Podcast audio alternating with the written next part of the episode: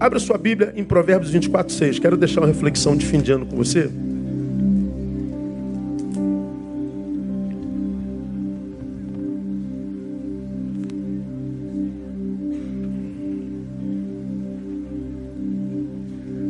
Nós estamos diante de um ano para o Brasil que não tem, politicamente falando, que não tem especialista que diga que, que vai ser do nosso país nesse ano e como a gente vai acabar esse ano.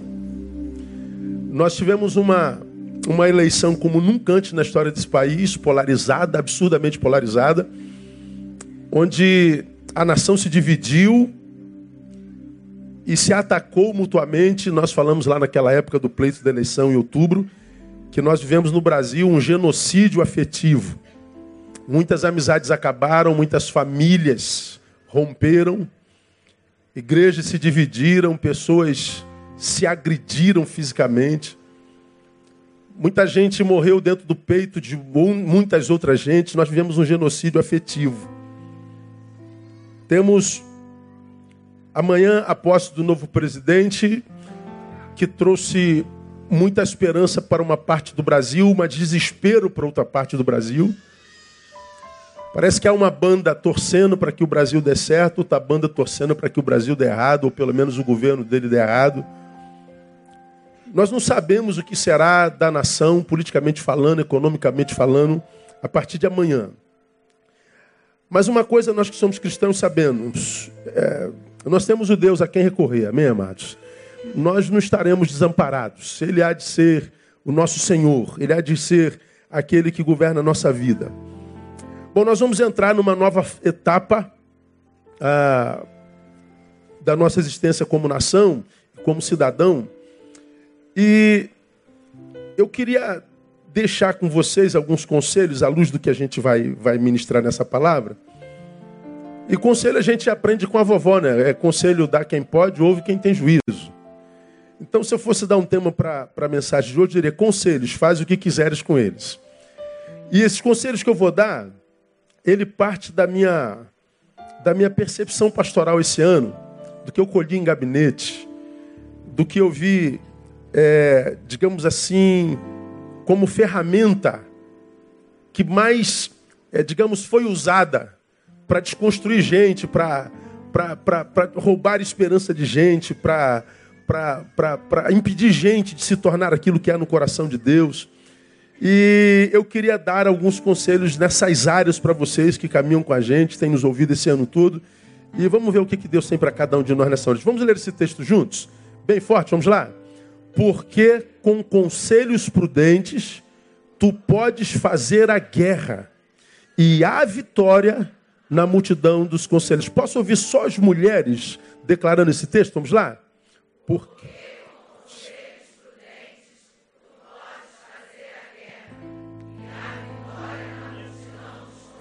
Só os varões agora. Vamos juntos, varões? Porque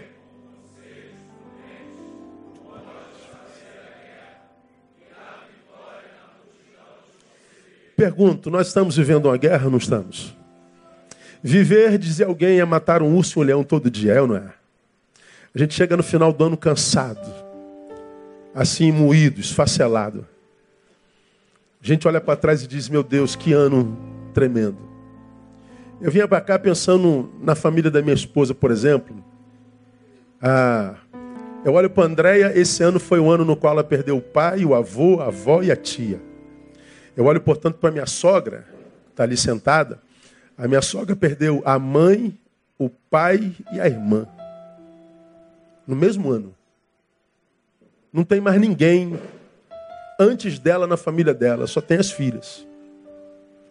Quem já enterrou mãe sabe que dor é essa, quem já enterrou pai sabe que dor é essa. Quem já enterrou um parente íntimo próximo como irmão sabe que dor é essa.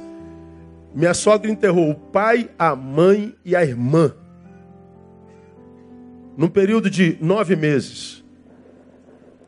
Então não tem como esquecer 2018, por exemplo. Minha esposa faz aniversário dia 14 de dezembro. No dia 14 de dezembro ela enterrou o pai dela. Então toda vez que ela fizer mais um ano de vida, ela vai lembrar mais um ano de morte do pai. Não tem como esquecer 2018. Então a família poderia dizer: esse é um ano do qual a gente deveria se esquecer, mas não tem mais como esquecer, porque ele foi marcante demais. Produziu muita dor, muita perda. Semelhante a essas perdas, tantos de nós aqui passamos também, certamente. A gente não conhece a história, mas cada um sabe que tipo de ano viveu em 2018 Cada um sabe com que sequelas chega a esse dia 31 de 2018. Mas uma coisa a gente sabe, a gente chegou a 31 de dezembro de 2018. A batalha foi feia, as sequelas ficaram, os, os estilhaços que explodiram diante de nós marcaram o nosso corpo, nossa alma, nosso coração. Mas nós chegamos ao final de mais um ano. Nós estamos em guerra. Viver é matar um urso, é matar um leão todo dia. Esse texto, ele fala disso. Eu posso fazer a guerra, eu posso ter vitória nessa guerra. E ele diz: qual é, servo, a arma mais importante à luz desse texto? Conselhos. Conselhos prudentes. Multidão de conselheiros. Então ele está dizendo o seguinte: quem é o ser, à luz da palavra, mais capacitado para travar as guerras que precisam ser travadas na sua existência? E ter a certeza de que vai lograr êxito, que vai ter vitória no final, é aquele que não perde jamais a capacidade de escuta.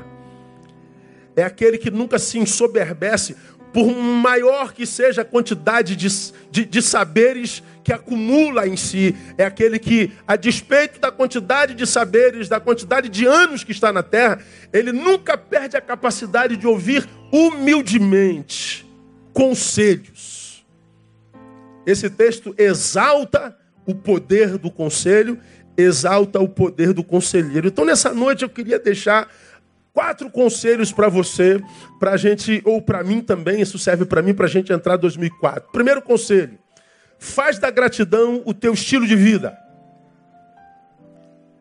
Como é que é, pastor? Faz da gratidão o teu estilo de vida. Começa como você está terminando. O que, que te traz aqui nessa noite? Gratidão, pastor. Eu estou terminando esse ano com gratidão. A minha sogra que perdeu pai, mãe, irmã, está terminando o ano com gratidão. A minha esposa que perdeu pai, vô e vó e tia está terminando o ano com gratidão. Você que está aqui, quem sabe, passou pelo divórcio, está terminando o ano com gratidão. Você que perdeu o emprego nessa, nesse ano, está terminando o ano com gratidão. Você que descobriu uma doença grave esse ano, está terminando com gratidão. O conselho que eu te dou, começa com gratidão. Faz da gratidão o teu estilo de vida. Eu vou explicar por quê. Primeiro que há um texto na Bíblia, 1 Tessalonicenses 5,18, que fala sobre isso muito claro e nós conhecemos todos muito bem. Lê comigo bem forte. Em tudo, dai graças. Por quê? Porque esta é a vontade de Deus em Cristo Jesus para conosco. O que, que é a vontade de Deus em Cristo Jesus para conosco? Que em tudo nós venhamos a dar graças. É... Sobre o que, que esse texto fala?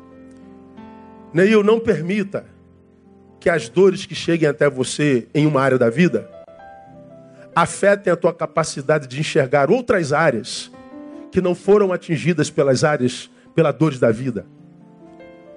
Por que, que o texto está dizendo que eu tenho que ser grato? Porque me parece, irmão, infelizmente, que gratidão se tornou uma postura possível apenas para quem está bem, a gratidão só se tornou uma postura possível para quem não foi acometido por dor, para quem não foi acometido por uma adversidade, por um antagonismo qualquer. Parece que a, a, a, a, gratidão se tornou uma via de mão única. Ou seja, se a dor chegou, se a adversidade chegou, parece que o homem contemporâneo perdeu a capacidade de continuar agradecendo, de continuar adorando. Para mim, um dos maiores equívocos que um ser humano pode cometer na vida. Pastor, o senhor está dizendo que mesmo que a gente esteja mal, a gente deve dar graça? É isso que eu estou dizendo. O texto está dizendo, em tudo dá graça. A vontade de Deus é que em tudo nós venhamos a dar graça. Espera aí, pastor, o senhor está dizendo que a, a, a Andréia tem que dar graça porque o pai morreu? Não, não tem que dar graça porque o pai morreu. Tem que dar graça porque o pai morreu e a despeito do pai ter morrido, ela continua de pé e adorando o Senhor. Essa força vem da onde? Ela tem que dar graça porque o avô e a avó morreram. Não, não tem que dar graça porque o avô e a avó morreram. Nós queremos que o pai, o avô, a avó, a tia vivessem para sempre. Mas embora ela tenha perdido o avô, o pai, a tia, ela ainda pode dar graça porque ainda tem filho, tem filha, tem mãe, tem marido. Por que, que a gente deve dar graça? Primeiro, irmão, porque manutenindo a gratidão, você demonstrará para Deus e para o universo que o mal que alcançou uma área da tua vida não deformou o teu olhar. Ou seja, sim, esse ano meu casamento acabou. Alguns falam assim: minha vida acabou, pastor. Por que meu casamento acabou? Não, que acabou teu casamento, tua vida continua de pé. E a tua vida será a proporção de como você reage ao teu divórcio. Minha vida acabou, pastor. Meu, meu pai morreu. Não, teu pai morreu, mas você está viva. E a tua vida será a proporção de como você vive essa perda do pai. Como você vive a perda. Pastor, eu descobri que eu estou com câncer. Minha vida acabou. Não acabou, não. Acabou foi tua saúde temporariamente. E no lugar onde o câncer foi alojado, porque o resto do teu corpo está saudável. Quando eu, a despeito da dor, dou graças, eu estou dizendo ao Pai: sim, Pai, o meu braço direito adoeceu mas eu ainda vou continuar louvando o teu nome porque o meu braço esquerdo continua saudável, minhas pernas continuam saudáveis. Pai, eu vou te agradecer, embora essa área da minha vida tenha amarrado, não tenha acontecido como eu quis, mas a despeito de não ter acontecido como eu quis, a minha vida em outras áreas continua frutificando. Aí você continua dando graça, porque você dá graça você está dizendo, Pai, eu continuo ligado com o céu. E quem anda num mundo como o nosso, ligado com o céu, nunca verá todas as áreas da vida amarrado, porque quem dirige a tua vida é o Senhor.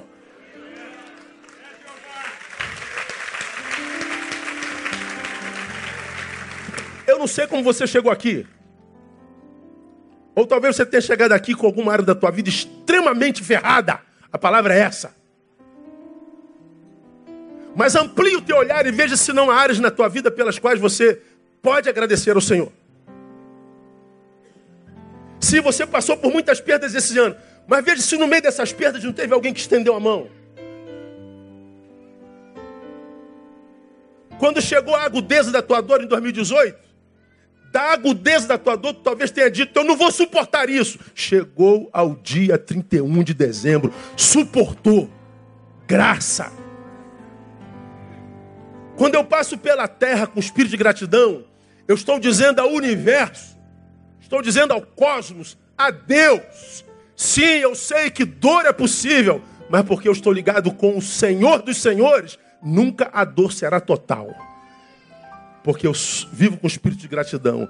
Por que, que eu devo agradecer mesmo quando eu estou com dor, pastor? Segundo, porque se de um lado, quem sabe, você descobriu o quanto o ser humano pode machucar, por outro lado, você viu o quanto você é capaz de suportar. Irmão,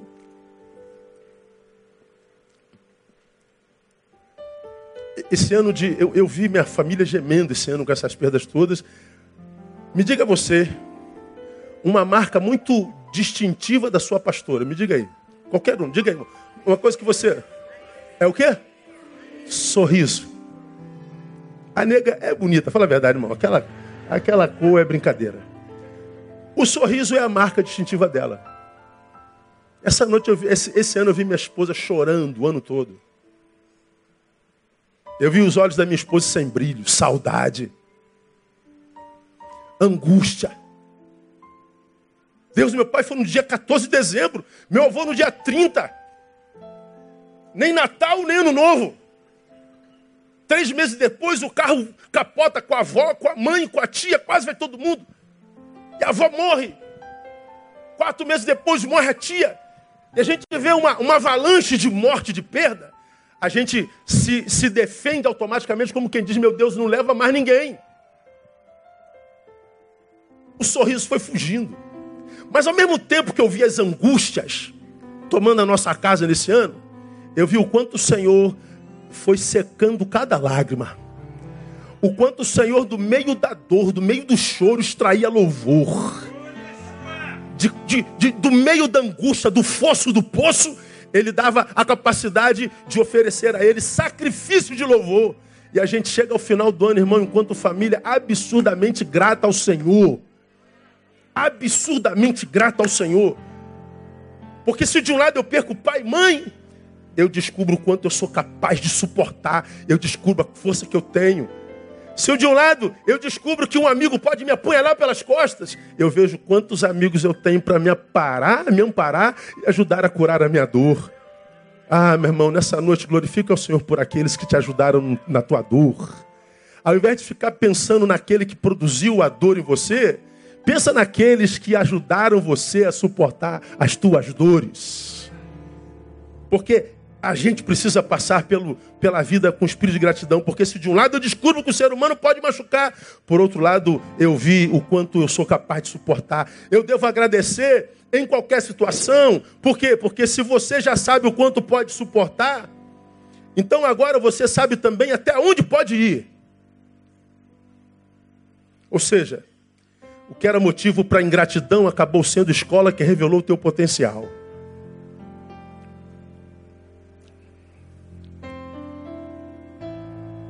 Quem pode parar alguém, irmão? Que sepultou uma mãe, por exemplo? Quem pode parar alguém que sepultou um filho, pior ainda? Quem pode parar alguém que naquele, naquele sepultamento gemeu, mas passado alguns meses já está de pé? Passado alguns meses já está servindo. Como famílias que aqui perderam entes queridos. Marido que está aqui, que perdeu a esposa de 40 anos de convivência. Você imagina perder sua esposa de 40 anos? Você vai deitar naquela cama pela primeira vez sem ela.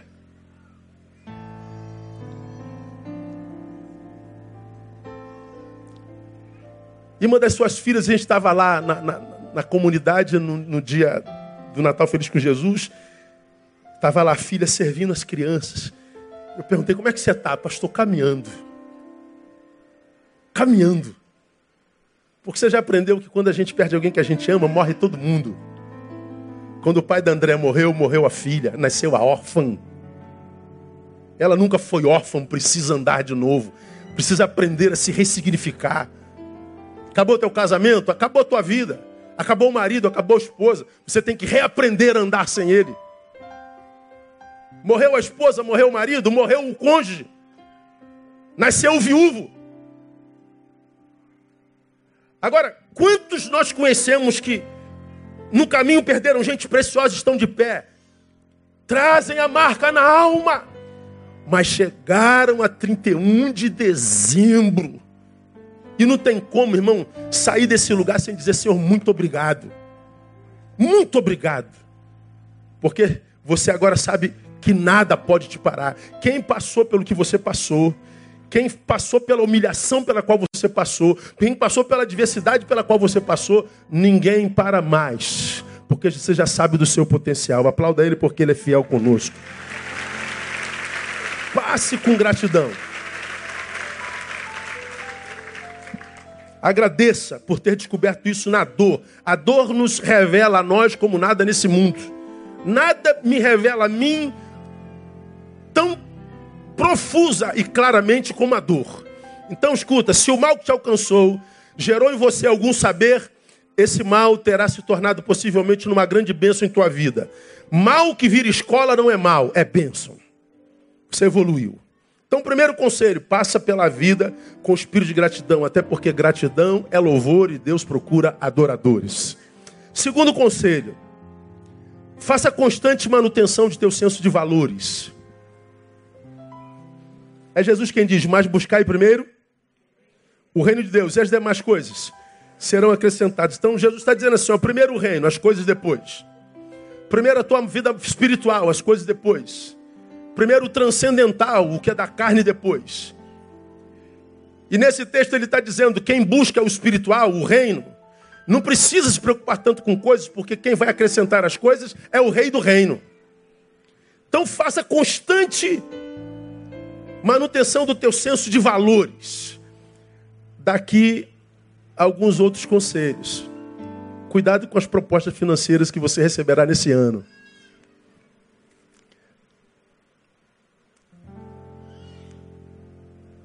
Ontem, depois do culto, recebemos uma, uma pessoa aqui no, no púlpito, veio me dar uma boa notícia. Eu falei, que, que bom, boa notícia. Aí eu perguntei por alguém que está preso. Fulano está preso lá onde você trabalha? Ela falou, tá. Eu falei, tem como visitar? Falei, não tem, pastor. Onde está, não tem como. Por um monte de razões. Alguém que, que a gente viu crescer. Alguém que a gente viu amadurecer. Alguém que a gente batizou. Alguém que a gente aprendeu a amar.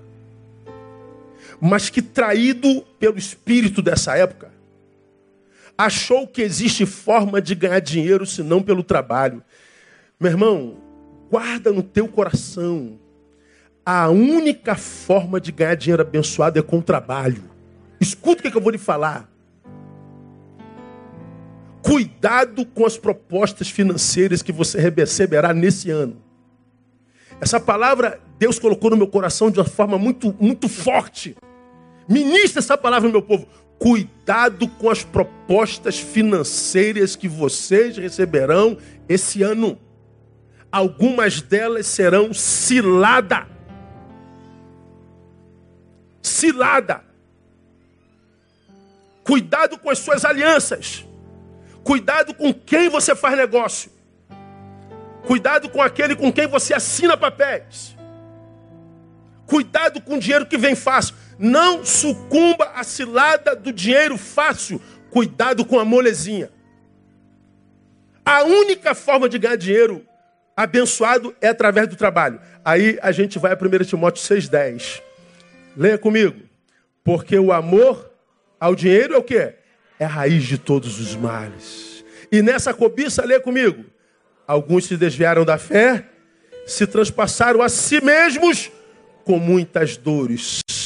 Por exemplo, o mau uso do dinheiro se traduz entre as três maiores causas de dissolução conjugal. Por causa de dinheiro, filhos têm matado pais.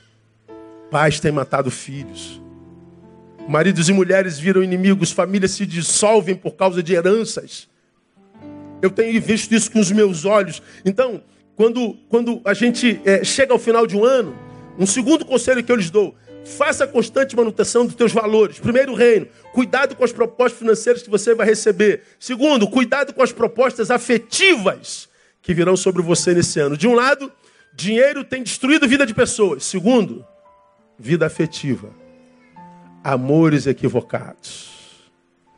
Quem está esperando de Deus um varão ou uma varoa esse ano, Diga glória a Deus. Quem está esperando varão a varoa, levante a mão bem alta. Não tem vergonha, não tem vergonha não, irmão. Não tem vergonha não. Pode levantar.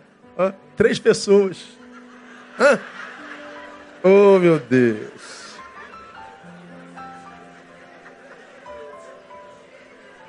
Só aqui tem umas 40 que eu já atendi. Mas só três levantaram. Está na benção, Jeová? Ó, Jeová está disponível, vocês três que levantaram a mão.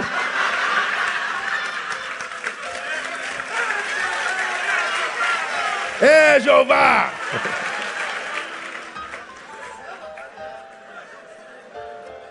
Pois bem, escuta o que eu estou lhe dizendo.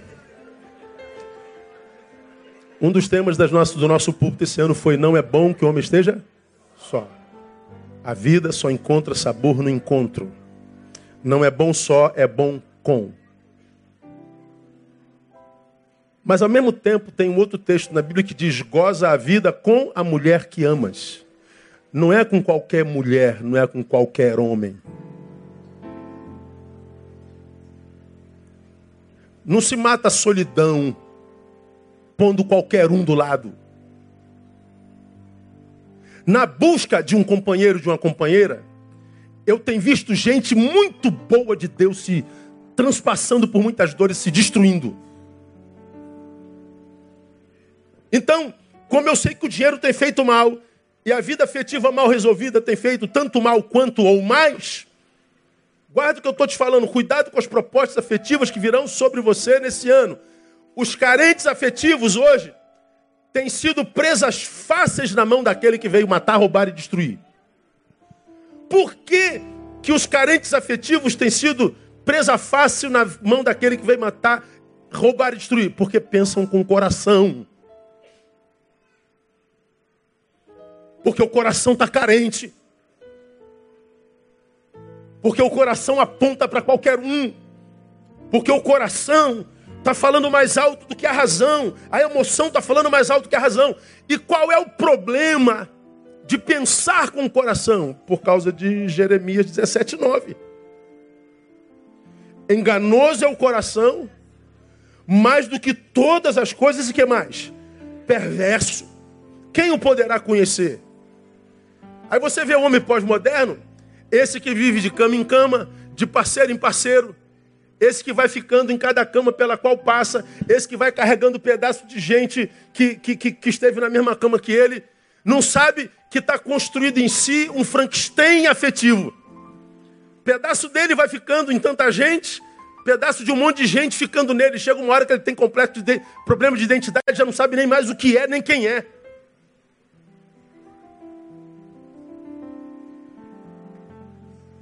Quem pensa com o coração, veja se não é isso. Quase sempre perde a escuta. Ou seja, não ouve conselhos. O amigo diz: menina, minha amiga, abre teu olho. Menino, abre teu olho. Não, não abre conselho. O coração se amaranhou, o coração se amarrou. O coração se, se, se embranhou na relação. A, a, a carência levou ao objeto amado. E mesmo que os mais amados digam cuidado, ele perde a escuta, ele não ouve conselhos. Quem pensa com coração, quem pensa com coração, geralmente perde a visão. Não consegue enxergar o futuro, ele só consegue pensar no agora. Ele só quer resolver o problema do agora. Ele só quer resolver a angústia do agora. A angústia da, produzida pela, pela, pela solidão. Mas pensa no futuro, pensa a longo prazo. O quem pensa com coração não pensa a longo prazo, só pensa a curto prazo. Aí você vê um monte de gente que começou relacionamentos bons, mas depois descobre que o que ele achou na vida foi uma cadeia. Quem pensa com o coração perde a fala, ou seja, só nega verdades para os primeiros amores da vida, pai e mãe. Quem sabe que não está com a pessoa certa, ele oculta. Porque o pai e mãe vai ser contrário. Bom, ninguém te ama mais do que teu pai e tua mãe. E quando a gente deixa de ouvir pai e mãe, quase sempre a gente quebra a cara na vida. Então, por causa disso, de pensar com o coração, por causa desse amor, você perde outros amores. E tem uma coisa muito grave, irmão. Eu já falei sobre isso aqui, mas não custa nada falar de novo. Qual é o pior problema de uma pessoa se relacionar com a pessoa errada? Pior e mais grave problema da gente estar com a pessoa errada só por carência é que estar com a pessoa errada é impedir que a pessoa certa chegue. Guarda isso no teu coração. Estou aqui com, com uma pessoa que com a qual eu estou só porque eu não suporto ficar sozinho, ou seja, minha companhia me é insuportável. Apareceu qualquer um, tem tu, vai tu mesmo. Eu estou com a pessoa errada. Eu estou passando com a pessoa errada. Aí a pessoa certa passa.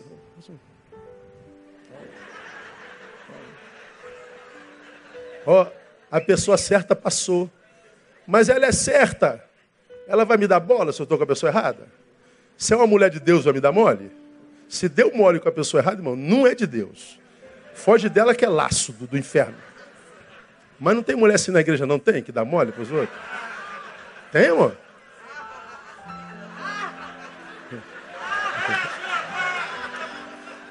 Oh, que desabafa, hein, irmão? Pelo amor de Jesus, tá louco. Está com a pessoa errada é impedir que a pessoa certa chegue. Por amor próprio, não fique trocando de parceiro de parceira, só para fugir da solidão. Você não só impede a pessoa certa de chegar, como você reduz a pessoa errada a um remédio para a tua necessidade.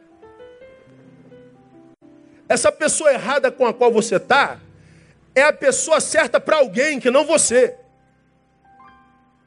Você atrapalha a sua vida porque a certa não chega, E você atrapalha a vida dessa pessoa porque a certa dela não vai chegar, e você atrapalha a vida da pessoa certa dessa aqui porque essa aqui não vai se encontrar com aquela. Você vira uma maldição. Pô, pastor, nunca pensei nisso. É, esse aqui é o problema. Obrigado, pessoa certa.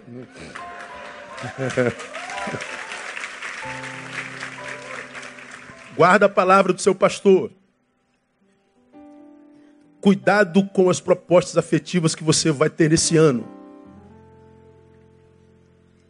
Não estou falando que você não deve e não pode se relacionar, mas tenta fazer isso em Deus. Porque lá no Gênesis já está dito desde Abraão que em ti serão benditas todas as famílias da terra. Você tem uma família bendita. Ela ainda não foi formada, não está pronta, mas em Deus ela já está formada e pronta no nome de Jesus. Que Deus abençoe você, mulher, com o homem de Deus nesse ano. Que Deus abençoe você, varão, com a mulher de Deus esse ano.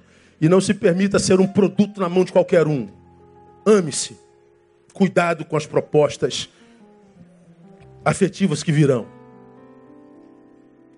Mas, cuidado com os teus lazeres. O lugar ou a coisa da qual você extrai o teu prazer.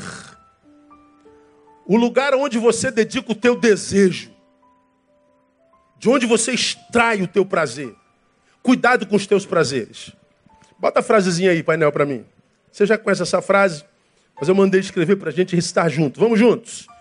Deus nunca, jamais será um estraga prazeres em nossa vida mas nossa vida certamente será estragada se ele não puder ser convidado para os nossos prazeres. Deus não é um estraga prazeres, jamais. Mas a nossa vida será estragada se Deus não puder ser convidado para os nossos prazeres. Até de nossos prazeres ele precisa ser Senhor. Quando você estiver buscando prazer, satisfazendo os seus desejos, e Deus não puder estar junto com você, saiba que você está se auto-sabotando. E para mim são as três áreas onde os crentes mais se sabotam, os seres humanos. Na relação com dinheiro, na relação afetiva e nos prazeres que se permite. Nessas três áreas as pessoas estão sendo desconstruídas. Há um texto em João 2,15. Não ameis o mundo nem o que no mundo há. Problema não é o mundo, é o amor que nós dedicamos a Ele. É qual o alvo do teu amor? Se alguém ama o mundo, leia para mim o restante. O amor do Pai não está nele. O problema é o alvo do nosso amor. Se o amor que sentimos em qualquer instância faz com que o reino de Deus deixe o primeiro lugar em nossa vida, esse amor é cilada. Então, quando a gente chega ao final de um ano, irmão, a gente faz um monte de, de reconsiderações, um monte de alvos. Deus vai me abençoar esse ano, vai. Mas nós temos com Deus uma relação. Ele faz a parte dele, nós fazemos a nossa. E uma das nossas partes é considerar o lugar onde a gente tem extraído o nosso prazer. Vamos ao terceiro conselho. Primeiro conselho qual foi? Faz da gratidão o teu estilo de vida. Segundo, faça constante manutenção do teu senso de valores. Terceiro, escolha muito bem os amigos de caminhada. Caminhe, mas escolha com quem você está caminhando. Se caminhar, seguir em frente a projeto de 2019, escolha muito bem seus companheiros de jornada. 1 Coríntios 15, 33. Não vos enganeis. Leia comigo o restante. As más companhias corrompem. Eu já disse aqui no culto de amigo. Eu acho que não há arma mais usada por aquele que veio matar, roubar e destruir hoje do que amizades.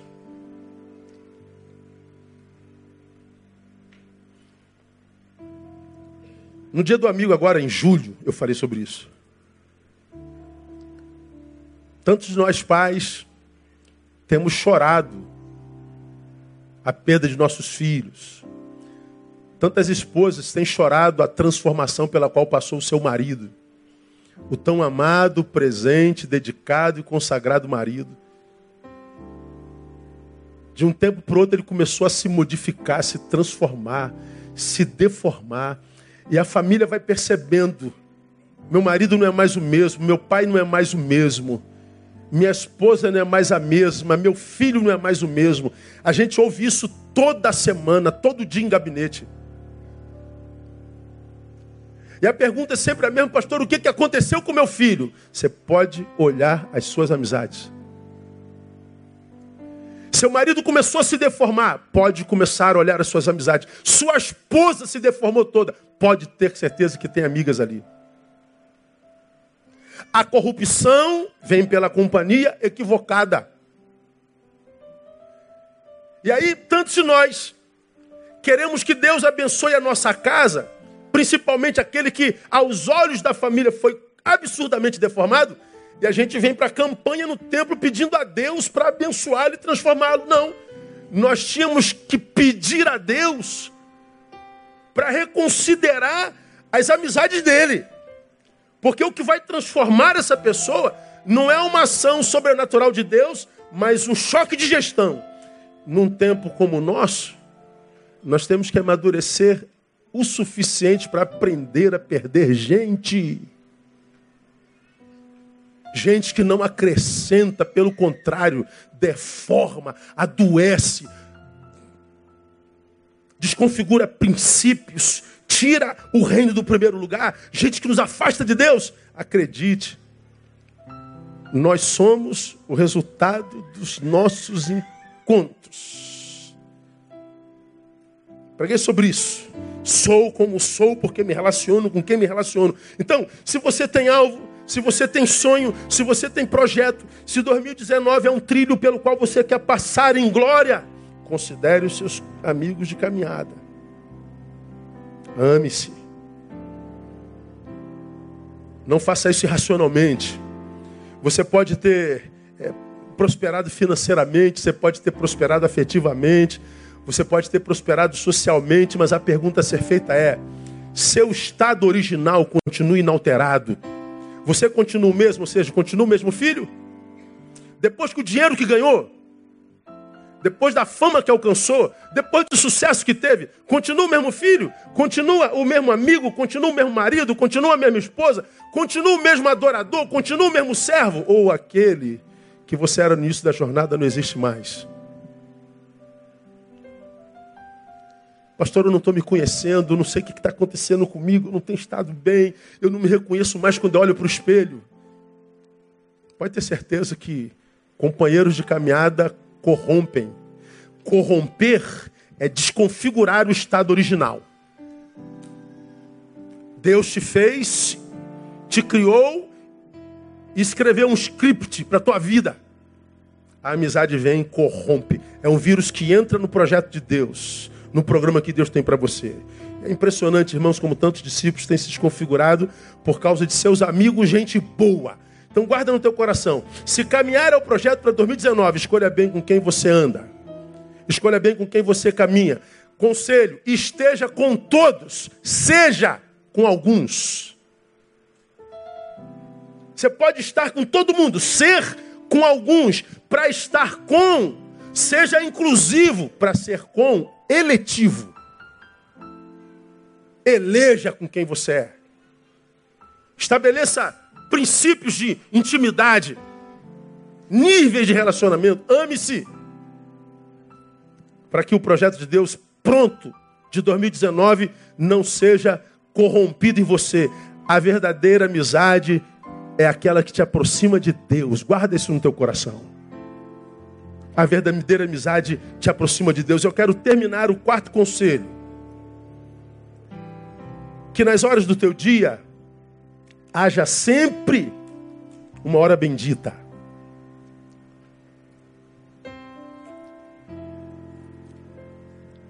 Vinte e quatro horas, não é? Você já aprendeu isso aqui? Não preciso me aprofundar, vou terminar aqui para a gente orar e ir embora.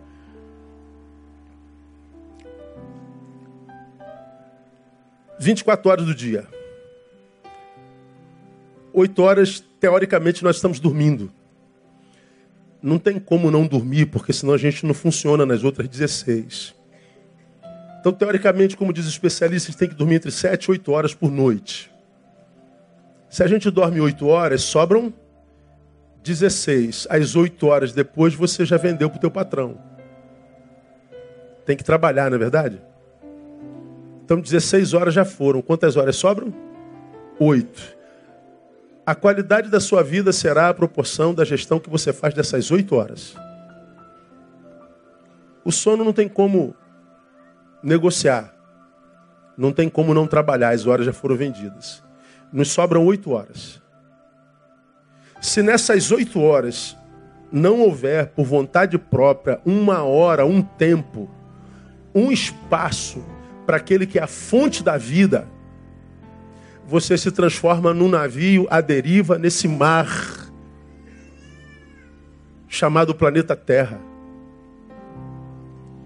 Se você não tem um, um, um momento para você ancorar em Deus e respirar nele, sair dessa carne um pouquinho para descansar, e ali um pouquinho para desanuviar das dores disso aqui, ó. Tirar um pouquinho o pé dessa terra, voar um pouquinho nas asas do Espírito.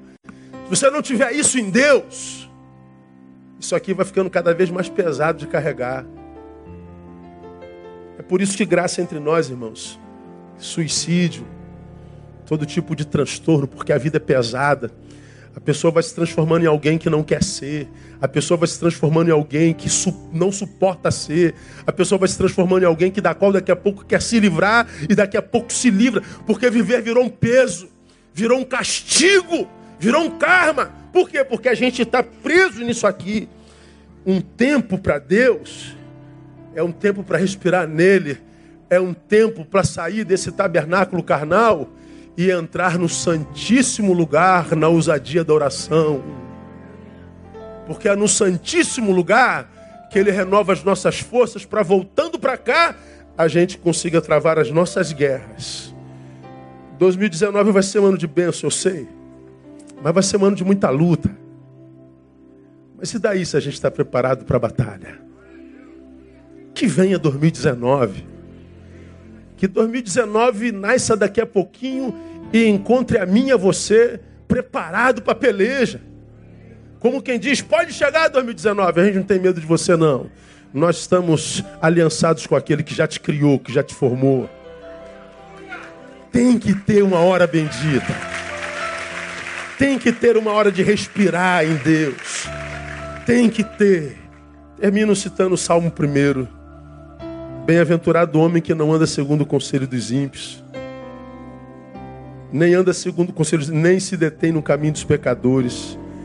Antes tem o seu prazer na lei do Senhor e na sua lei medita de dia e de noite, pois será como uma árvore plantada junto aos correntes de água, a qual dará o seu fruto na estação própria, cuja folha não cai. Leia comigo.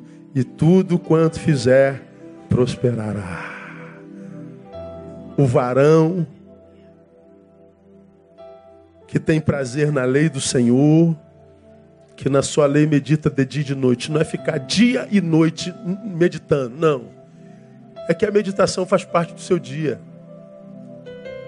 Ele não se carnificou, não empederniu-se, mas é alguém que consegue voar nas asas do Espírito. Então eu queria deixar, irmão, nesse culto de gratidão, no culto do sobrevivente esses quatro conselhos. Faz da gratidão teu estilo de vida, porque isso te faz adorador e ele te acha.